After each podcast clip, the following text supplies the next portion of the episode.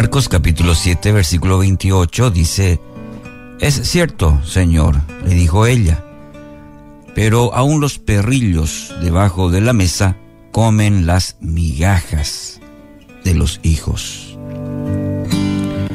En Mateo y Marcos eh, relatan la historia de una mujer sirofenicia que siguió a Cristo, eh, siguió a los gritos por la desesperación, sí, esa desesperación que la impulsó a, a echar un poco por la borda eh, el comportamiento que se esperaba de una mujer en un lugar público, mirando un poco el contexto histórico de este relato, hizo tanto escándalo que los discípulos, casi que avergonzados, le rogaban al Señor que la mandara a la casa. Ella, sin embargo, tenía un solo objetivo, lograr que Jesús interviniera en la enfermedad que atormentaba a su hija. La respuesta del Hijo de Dios sí, pudiera desconcertarnos, ¿verdad? Pudiera, pudiéramos pensar, ¿por qué Jesús respondió? Así que puede leer todo el relato ahí en, en Marcos capítulo 7. Y lo primero que hace Jesús es ignorarla a esta mujer. Luego le señaló que no era el momento oportuno para ministrar a una gentil. Primero, debo alimentar a los hijos a mi propia familia, los judíos. Y a esta declaración se suma una frase que algunos eruditos suponen que representaba un dicho común en el pueblo judío de la época. Ahí en el capítulo 7, versículo 27, no está bien tomar la comida de los hijos y arrojársela a los perros, a los perrillos, dicen alguna versión. Y eh, suena duro, fuerte, ¿no es cierto? No poseemos datos acerca del, tono de la voz de Jesús, ni la forma en que Jesús la miró cuando pronunció estas, sí, extrañas palabras pudiera ser.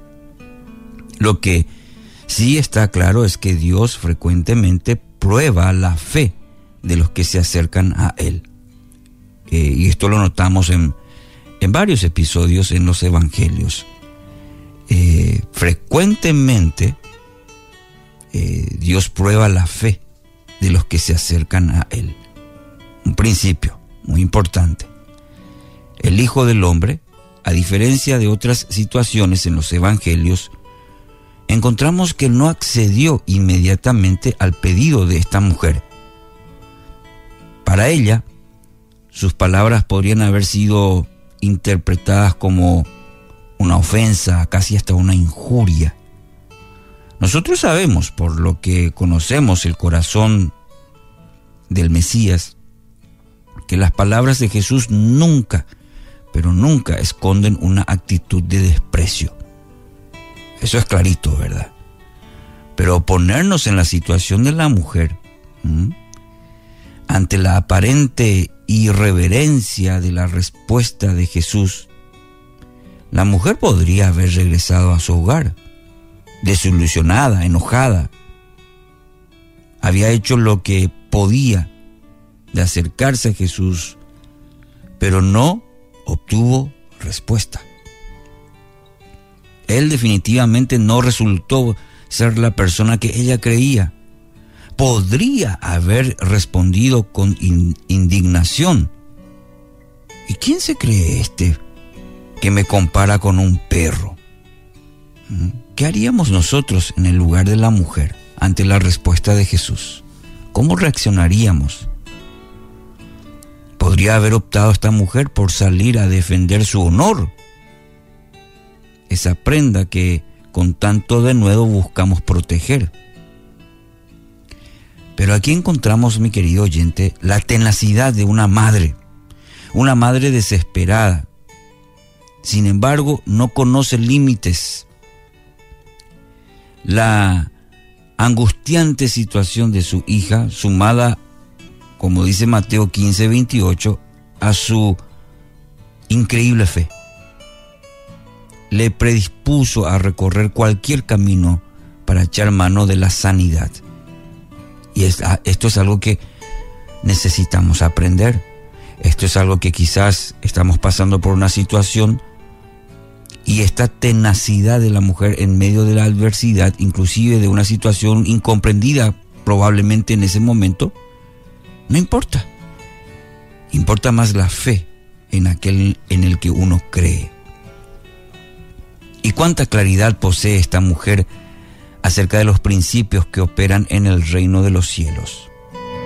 No necesita que el Señor le, la haga partícipe del banquete que tiene reservado para los suyos.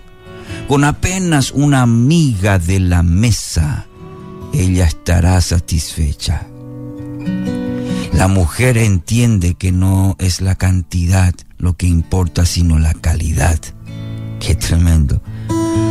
En otras palabras, mi querido oyente, una amiga que procede de las manos de Jesús vale más que una panadería entera de manos de un pecador. ¿Hasta dónde estás dispuesto a ir para echar mano de la bendición de Dios? ¿Hasta dónde estás dispuesto a luchar, a ser tenaz para obtener la bendición de Dios? Estás dispuesto a soportar la humillación, la vergüenza, muchas veces el, el ridículo o quizás la negación como esta mujer. ¿Estás dispuesto, dispuesta? La característica que distingue a los que disfrutan de la plenitud de vida pareciera ser no están, que, que no están dispuestos a medir consecuencias a la hora de salir en pos del Señor. Y espero que sea caso tuyo, como el mío también. Donde otros vacilan, retroceden o abandonan, son estos los que avanzan con una audacia inusual, una fe